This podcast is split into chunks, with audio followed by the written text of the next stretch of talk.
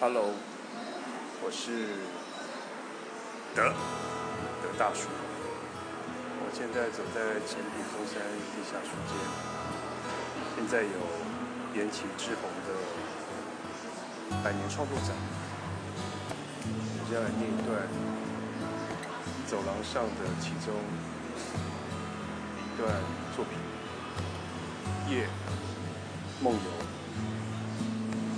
绘画。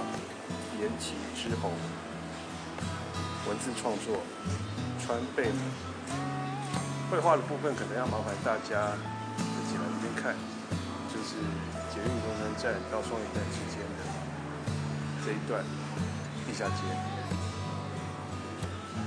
第十五个月圆，只要数到第十五个月圆夜，村里就会出现浓雾。截至目前为止，已经出现三次了。几个村庄耆老仔细算着日子，找到一个规律性。老实说，不知道浓雾从何而来，也不知道什么时候消失。也许再来一次之后就不再出现。没人有把握，毕竟浓雾太特别了。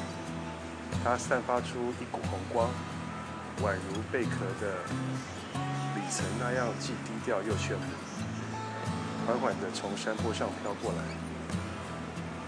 村长家特别制作了一个月圆挂历，每一张只有几个大大的圆圈圈，每过完一个月圆就会打一个叉。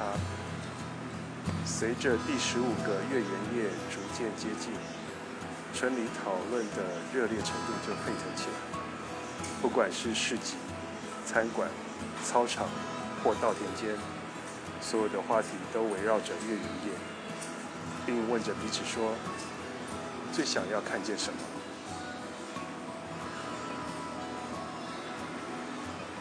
浓雾会通往心里想要去的地方，不管是想见的人、想要实现的愿望、思念的珍贵回忆。